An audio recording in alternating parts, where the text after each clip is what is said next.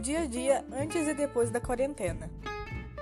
Antes da quarentena, eu acordava 8 horas da manhã. Se eu tivesse alguma lição, eu já fazia e às 10 e meia eu começava a me arrumar. Às 11 horas, 11 e meia, eu já estava pronta para aula e ficava até meio-dia no celular.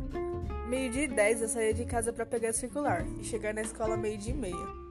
Ficava conversando com minhas amigas até meio-dia e 50, que era quando eu entrava no pátio e ia para minha sala organizar meu material e os livros que eu iria usar. Chegando em casa, eu já fazia lição de casa e praticava algum hobby, como desenhar, por exemplo. Agora que estamos de quarentena, eu acordo um pouco mais tarde, entre 8h30 e 8h50, e fico até 9h30 na minha cama, vendo a aula do Centro de Mídias.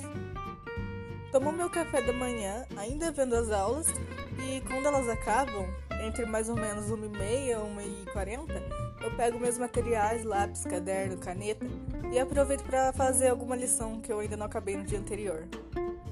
Uma hora da tarde começam minhas aulas online. Eu geralmente fico na minha cama mesmo, porque é bem quentinho e aqui em casa é muito frio.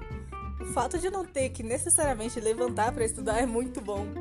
Às vezes eu como alguma coisa ou almoço durante as aulas online. Mas é claro, sempre com o caderno por perto.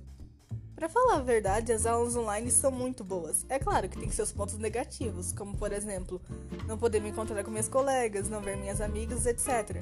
Mas com a tecnologia hoje em dia, até por distância a gente pode se falar. Mas tem seus pontos positivos também, como por exemplo, eu posso ficar de pijama o dia todo. Yay! E outra coisa que eu adoro das aulas online, eu estudo com minha gata do meu lado. Ela adora ver as aulas online comigo e às vezes até brinca com minhas canetas. Minha rotina mudou bastante, mas consegui me acostumar com isso. Tudo tem um lado positivo, basta procurar com atenção.